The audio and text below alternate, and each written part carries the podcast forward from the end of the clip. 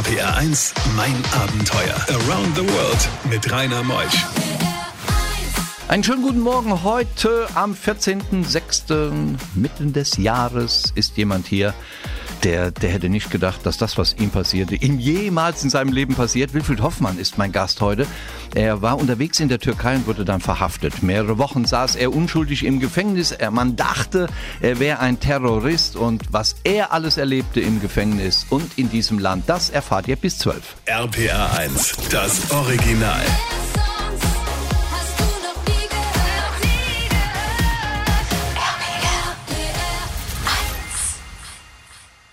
RPR 1, mein Abenteuer mit Rainer Meutsch. Wilfried ist hier. Wilfried Hoffmann, gleichen Alters wie ich es bin. Moin, Wilfried. Schönen guten Morgen und danke für die Einladung. Ja, nette Menschen laden wir immer gerne ein, mein lieber Wilfried. Du kommst aus Sonnenberg. Wo ist das? Sonneberg, das ist ehemalige Grenze zwischen Bayern und Thüringen. Ah, bei Coburg. Und die nächstgrößere Stadt ist tatsächlich Coburg, 25 Kilometer. Und wenn das Wetter gut war, war, konnten wir die Festung von Coburg sehen und auch die Reklame von Huck. Habt ihr damals Westfernsehen gesehen? Selbstverständlich. Wir wohnten ja nicht in Sachsen. Ah ja, da und das war eigentlich für uns immer die Verbindung in den Westen. Und wir hatten damals schon die Träume, irgendwann große Touren zu machen. Denn für uns stand ja nur der Ostblock offen. Und ich kann mich noch an die erste Reise erinnern. Da waren unsere Söhne sechs und acht Jahre alt. Und was haben wir gemacht? Wir sind nach Bulgarien geflogen. Eigentlich nicht typisch, denn da gab es auch Pauscha- Pauschalreisen zu dieser Zeit. Wir sind alleine runtergeflogen mit dem Rucksack auf dem Rücken. Die Kinder hatten kleine Rucksäcke mit den Schlaftieren drin und sind dann von Vanna bis zur türkischen Grenze vier Wochen gelaufen, haben im Zelt geschlafen und an der türkischen Grenze merkten wir plötzlich, es ist Schluss. Tja. Und da kamen dann schon die Gedanken, wie kommen wir irgendwann in den Westen? Wenn man aber Kinder hat, hat man natürlich Verantwortung. Und wir haben gewartet Jahr für Jahr und 1989 waren wir wieder in Bulgarien, diesmal mit dem Auto. Und auf der Rückreise durch Rumänien stellten wir fest, der Sozialismus ist eine Katastrophe, denn wir haben dort Kaffee gegen Benzin getauscht. Und damals waren meine Eltern dabei. Und mein Vater war ein kleiner Sozialist. Und ich habe ihm erklärt, hier siehst du, was Sozialismus ist. Und Jahre später, nur ein Jahr später, war es dann soweit. RPR 1, mein Abenteuer. Die Mauer fiel, du warst frei und dann begann deine Reiserei quasi ja rund um die Welt.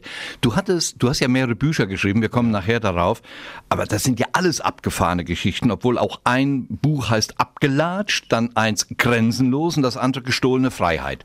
Gehen wir mal zur gestohlenen Freiheit. Das hat seinen Ursprung in einer großen Wanderung. Ja, wir haben zum Beispiel 2007 uns überlegt, so wie wir jetzt leben, wollen wir eigentlich nicht weiterleben. Und hier habe ich auch die Seelenverwandtschaft zum Rainer festgestellt. Der frühe Tod unserer Väter löste einiges in unserem Gehirn aus. Wir haben uns ganz einfach gesagt, pass auf, lass uns das jetzt machen, was wir eigentlich als Rentner machen wollen, lange unterwegs sein. Und wir sind ein bisschen eine verrückte Familie. Unser Sohn ist 2003 mit dem Fahrrad weg, der lebt heute in Neuseeland. Und eines Tages rief er uns an, wann kommt ihr mich mal besuchen? Und ich habe dann wirklich irgendwann zurückgerufen und habe ihm erklärt, lieber Martin, wir werden dich in Neuseeland besuchen, aber das dauert ein bisschen. Wir kommen mit den Fahrrädern. Dann waren wir vier Jahre unterwegs, wirklich nach zwei Jahren sind wir in Neuseeland eingetroffen. Zwei Jahre später, also die gesamten vier Jahre waren leider um, wir waren wieder drei Jahre in Deutschland, Geld verdienen mit Vorträgen und Büchern. Und dann war die nächste Idee, wie können wir noch eine große Tour machen? Und wir lieben die unterschiedlichsten Fortbewegungsmittel. Und wir hatten mal in Ostafrika einen Kanadier getroffen, der war zu Fuß unterwegs schon elf Jahre. Der hatte aber keinen Rucksack auf, sondern einen Wanderwagen. Und das war dann unsere nächste Idee. Wir müssen das Gepäck nicht tragen. Wir kaufen uns zwei Wanderwägen und marschieren von Sonneberg aus bis in den Oman. Und das hat wirklich funktioniert. Drei Tage waren wir unterwegs, 5740 Wanderkilometer. Und es war eine totale Bereicherung. Und nach diesen zwei Jahren, als wir wieder Richtung Heimat unterwegs waren, kam die Türkei und dann kam leider diese Gefängnisgeschichte. Gleich nach halb geht's weiter. Bei diesen Geschichten hält die Welt den Atem an. RBR1, mein Abenteuer mit Rainer Meutsch. Das Schöne heute Morgen in mein Abenteuer ist, ich muss eigentlich kaum was sagen. Wilfried Hoffmann ist da aus Sonneberg. Ich gebe einen Ansatz und er plaudert wunderbar vor sich hin. Der Mann, der als Terrorist verhaftet wurde, obwohl er das ja nun mal nicht ist, er ist ein ganz normaler Sonneberg-Bürger. Sonneberg ein guter Deutscher. Er war jetzt unterwegs, zwei Jahre mit seiner Frau in der Türkei angekommen. Was ist passiert? Wir kamen aus Afrika und sind in Antalya gelandet. Und zum Abschluss unserer großen zweijährigen Tour hatten wir uns vorgenommen, wir wollen zum bestimmten Berg besuchen, circa 600 Kilometer von Antalya weg und sind immer der Küste entlang gefahren. Wir hatten ein Auto, etwas größeres, weil wir auch im Auto schlafen wollten und sind Richtung diesen Berg ein paar Wochen gefahren, weil wir uns Zeit nehmen wollten, weil uns immer wichtig ist auch Land und Leute. Und 100 Kilometer vor diesem Nemrutak, ein berühmter Berg, wo es auch viele Touristen immer gibt, gibt es eine Stadt, die heißt Gaziantep. Und dort wollten wir nochmal schlafen. Und einfach in der Türkei, wenn man will, campen will, sind immer wunderschön die Burgen. Und wir haben an so einer Burg geschlafen, und es wurde dunkel und plötzlich fuhr ein Moped vorbei. Der Mann sah aus wie ein Polizist und er sagte nur zu uns, hier könnt ihr nicht schlafen, geht bitte ins Dorf. Da ich im Auswärtigen Amt gelesen habe, wenn jemand von der Polizei etwas sagt, dann soll man das befolgen, haben wir das natürlich gemacht. Zwei Stunden später, wir waren gerade am Einschlafen, hören wir Motorengeräusche und da kamen zwei große Autos die Soldaten stiegen aus mit MBs, standen um unser Zelt und wir waren verhaftet. Wie es weitergeht während der Verhaftung und nach der Verhaftung und was für ein Meteorium er dann erlebte, gleich. RPR1, mein Abenteuer Around the World. Die packendsten Stories von fünf Kontinenten. Also er stand nicht an einer Borke, er stand an einer Burg. Das ist das Dialekt der Sonneberger. Mein Gast heute Morgen, der sympathische Wilfried Hoffmann, der, der Mann, der Bücher geschrieben hat, die gestohlene Freiheit grenzenlos und abgelatscht. Wir sind in der Türkei, die Polizisten nehmen ihn fest. Er ist verhaftet. Ja, man brachte uns auf eine Polizeistation und da war so ein wirklich dicker Kommandant in der Polizeistation. Der konnte kein Englisch. Dann brachte er jemanden, der ein paar Wörter Englisch konnte. Wir merkten aber sofort, hier stimmt irgendetwas nicht.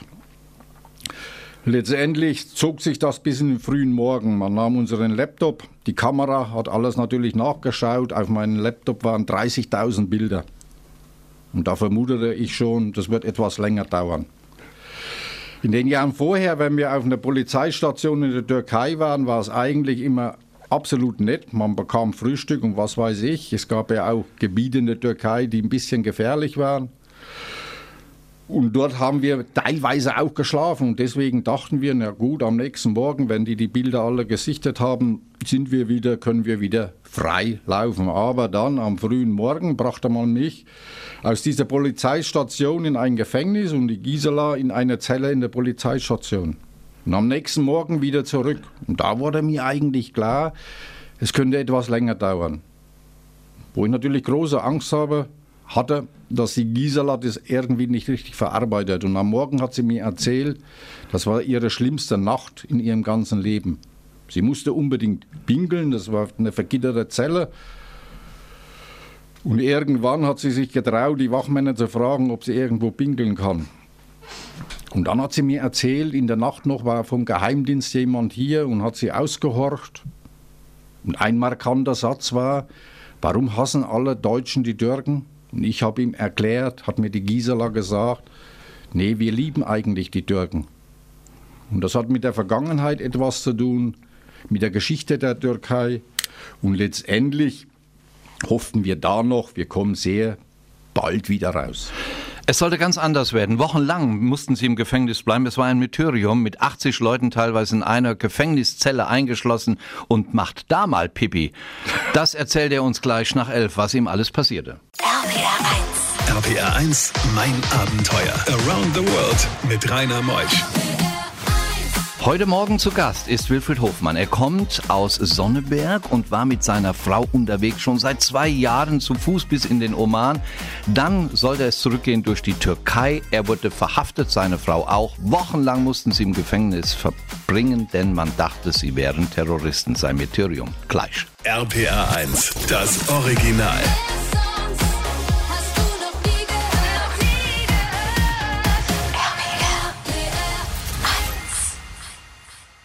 RPR1, mein Abenteuer mit Rainer Meutsch. Wilfried ist hier, er kommt aus Sonneberg und erzählt sein Meteorium, seine Geschichte. Man nannte ihn Alemanni, denn du kamst nun in ein Gefängnis, wo sehr viele andersartige Menschen, andersgläubige Menschen untergebracht waren. Du warst als Christ dort untergebracht.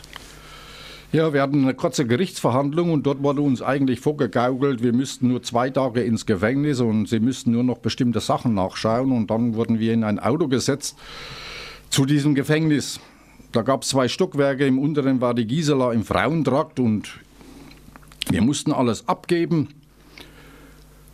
Und ich kam rauf in den Männertrakt. Und da war natürlich eine große eiserne Tür mit Gitterstäben und ich schaute nur rein und dachte, wo bin ich hier hingekommen?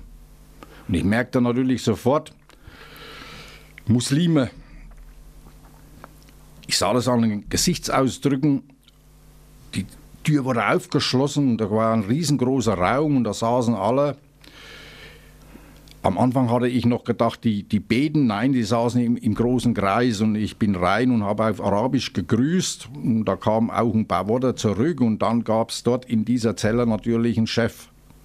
Was man so in Büchern liest und den habe ich gleich den Namen Seif gegeben, was Schwert bedeutet. Ein Teil der Männer sprach Englisch, ich spreche ein paar Wörter Arabisch und so konnten wir uns zumindest am Anfang gleich verständigen. Und sie wollten meinen Namen wissen und ich habe gemerkt, bei der Unterhaltung, sie haben alle unterschiedliche Namen, keiner sagte wirklich seinen richtigen Namen. Und deswegen habe ich ganz einfach gesagt, ich bin Alamani. Ich hatte natürlich zuerst gefragt, ob noch Deutsche hier sind, waren keine Deutsche hier. Und da dachte ich, okay, wenn ich mir den Namen Alamani gebe, beherrscht jeder natürlich diesen Namen. Und so war es dann auch, ich war nur noch der Alamani. Und es gab zu wenig Betten, wo hast denn du geschlafen? Wir waren zum Teil an manchen Tagen 80 Leute. Ich habe das mal durchgerechnet. Ich habe mir Aufzeichnungen gemacht auf kleine Zettel und da kamen auf den 80 Leuten 25 Matratzen und ich hatte eine Matratze im Flur neben der Toilette. RBR1, mein Abenteuer. Der Gefängnisaufenthalt muss furchtbar gewesen sein. Wilfried Hoffmann, er ist mit seiner Frau verhaftet worden in der Türkei. Man hat kein richtiges Bett, man hat eine Matratze und es sind 80 Leute und es gibt nur 25 Matratzen. Dann dieser ständige Schlafmangel und auch Hunger hat dich dann erwischt. Das Problem war wirklich am Anfang der Schlafmangel, weil wenn du dann im Gefängnis natürlich sitzt, ist das größte Problem, wie komme ich hier schnell wieder raus? Man macht sich ständig Gedanken, man macht sich Vorwürfe und die Vorwürfe gehen natürlich auch an meine Gisela, weil ich ganz einfach dachte, was hast du hier verzapft, obwohl man sucht erst die Schuld bei sich. Man merkt dann später, man war natürlich nicht schuldig, es ist aber so. Und dieser Schlafmangel, man muss sich vorstellen, fast 80 Leute und fünfmal am Tag fand das Gebet statt. Man hat mich am Anfang gefragt, ob ich hier mitmache. Da ich mich im arabischen Raum sehr gut auskenne, ist mir solche Gebete nicht fremd. Ich war in vielen Moscheen, habe mir das angeschaut und dachte ganz einfach, Mensch, das bekommst du hin. Weil ich wusste als einziger Christ hier, sie wussten natürlich, ich bin Christ, aber sie wollten ganz einfach von mir, dass ich am Gebet teilnehme. Und dann habe ich gesagt, okay, das ist für mich überhaupt kein Problem. Vom Kopf her war es natürlich ein Problem, weil ganz einfach fünfmal am Tag beten. Davor ist die Waschung. Das Gebet dauert ungefähr eine halbe Stunde. Gab es denn Wasser für Waschung? Es gab Wasser und das war das nächste Problem. Es gab eine, eine Dusche, wobei da die Dusche kaputt war. Da war nur noch ein Hahn da. Für teilweise 80 Leute. 80 Leute waschen müssen ganz schnell, fünf Minuten kann man sich ausrechnen, es war ständig Trubel in dieser Großraumzelle. Und dann gehst du eben von der Waschung zum Gebet, dann ist das Gebet eine halbe Stunde und dann suchst du wieder deine Matratze auf und versuchst zu überlegen, wann komme ich hier endlich raus. Und die Matratze war ja neben der Toilette. Ja. Stinkende Angelegenheit. Sehr stinkende Angelegenheit und teilweise auch gleich neben Waschraum. Und der Waschraum war 1,50 Meter mal 1,50 Meter und da lief beim Duschen oder beim Waschen eben auch immer die Brühe Richtung Matratze. Bei diesen Geschichten hält die Welt den Atem an. RBR1, mein Abenteuer mit Rainer Meutsch. Wilfried Hofmann, heute Morgen hier verhaftet in der Türkei, sitzt in einer Zelle teilweise mit 80 Leuten auf 40 Quadratmeter. Was waren das denn für Zellengenossen? Da waren doch sicherlich auch IS-Kämpfer drin. Also, was mich heute noch beschäftigt, du kommst in so eine Großraumzelle, die war unterteilt in einzelnen kleineren Zellen. Und da war oben über der einen Zelle, werde ich nie vergessen, stand auf Englisch ISIS Room. Und ich dachte, Mensch, wo bist du hier hingeraten? Ich habe dann wirklich festgestellt, in den nächsten Wochen, dass hier eben sehr viele ISIS-Anhänger in diesem Gefängnis waren. Und vielleicht interessant, das waren 24 Nationen. Das waren Chinesen, Afghanen. Und was mich am meisten erstaunt hat, auch Europäer, zum Beispiel Schweden, Russen. Und mit fast allen konnte ich irgendwie sprechen. Und was mir über diese Zeit irgendwie geholfen hat, war eigentlich unsere Reisen vorher weil ich kannte viele Länder, zum Beispiel den Iran. Hattest du eigentlich Kontakt zu deiner Frau? Ich hatte Kontakt teilweise zu meiner Frau, weil, wie ich schon erwähnt habe, ich war im oberen Stockwerk, die Gisela war im unteren Stockwerk. Und da habe ich dann immer durch die Gitterstäbe runtergerufen, Gi, Gi und Wie. Mein Name ist ja Wilfried, deswegen sagen wir immer Wie und Gi ist die Gisela. Dann habe ich nur runtergerufen, Gi und manchmal hat die wirklich unten was gehört und hat dann wieder raufgerufen und so konnten wir uns unterhalten. Teilweise bestand auch Verbindung zwischen diesen Gefangenen zu den Frauen unten, weil ganz einfach eben auch Männer oben waren, die eine Verbindung zu einer Frau, zu einer gefangenen Frau hatten. Gisela spricht Arabisch und deswegen war sie sozusagen das Telefonamt vom oberen Stockwerk zum unteren Stockwerk. Und sie hat dann mit den Frauen unten auf Arabisch sich unterhalten und hat dann die Nachrichten oben zu den Männern geschickt. Und ich habe die dann oben verteilt. Und manchmal denke ich, dass das für mich gut war, weil ich dort keine richtigen Schikanen erlebte, außer vom Imam, vom Zellenimam. Das Ganze geschah 2016. RPR1, mein Abenteuer Around the World. Die packendsten Stories von fünf Kontinenten. Wir kommen leider zum letzten Talk und sind eigentlich noch mitten in der Türkei, aber irgendwann müssen wir ja freigesprochen werden, mein lieber Wilfried, denn ähm, nach 20, 24 Tagen kam der Freispruch. Ja. Nach 24 Tagen kam dann endlich der Freispruch. Wir hatten einen zweiten Gerichtstermin, werde ich nie vergessen. Die Gisela hat geheult, weil wir wurden in Handschellen ins Gericht geschafft mit dem Auto. Vorher zur Untersuchung, dass man uns nicht geschlagen hatte. Und im Gericht, bei diesem zweiten Termin, muss ich sagen, war ein Richter, der mir eigentlich sympathisch war, weil mit dem konnte man sich vernünftig unterhalten. Wir hatten einen Dolmetscher. Und er sah wahrscheinlich schnell ein, ja, hier haben wir die Falschen eingesperrt. Das ist, sind keine Terroristen. Und somit wurde dann gleich festgelegt, wir können das Gefängnis verlassen, wobei, oder wir hatten einen Freispruch, wobei das in der Türkei nicht bedeutet, wir können gleich raus. Wir mussten wieder zurück ins Gefängnis. Und das Sonderbare in der Türkei ist, weil man immer behauptet, es ist demokratisch. Im Gefängnis, die Leute, die zuständig waren dann für unsere Auslieferung nach Deutschland, hatten schon den Fluch gebucht. Also die wussten schon, der Freispruch kommt. Tja, er ist dann nach Hause geflogen und die letzte Minute wollen wir noch verwenden für deine Bücher. Denn diese Geschichte, gestohlene Freiheit, gibt es in einem Buch. Da steht alles drin? Da steht alles drin. Das hat 256 Seiten. Wo kriegt man das Buch, Wilfried? Das bekommt man natürlich in jedem Buchhandel. Man muss nur meinen Namen sagen, Wilfried Hofmann und gestohlene Freiheit und dann wird das im Computer, falls es nicht vorrätig ist, wird es am nächsten Tag prompt geliefert und natürlich über alle Internet Buchportale. Und er hat ein weiteres Buch geschrieben, Grenzenlos, vier Jahre mit dem Fahrrad um die Welt und abgelatscht. Elf Länder, eine Langzeitwanderung. Also wir werden weitere Sendungen mit dir machen, mein lieber Wilfried. Danke, dass du da warst. Danke, dass du frei bist. Danke, dass es dich gibt und uns heute Morgen so gut unterhalten hast. Ich habe mich auch zu bedanken und war wirklich ein sehr angenehmes Gespräch, weil ich immer wieder merke, wir sind seelenverwandt. Das ist der Wilfried und nächste Woche kommt Christine Türmer. Sie hat nach zwei Schicksalsschlägen Job und Wohnung aufgegeben und ist einfach losgewandert, wie damals Tom Hanks als Forrest Gump. 50.000 Kilometer, 37 Länder, die meistgewandertste Frau dieser Erde. Nächste Woche, ich bin der Rainer Meutsch. Tschüss.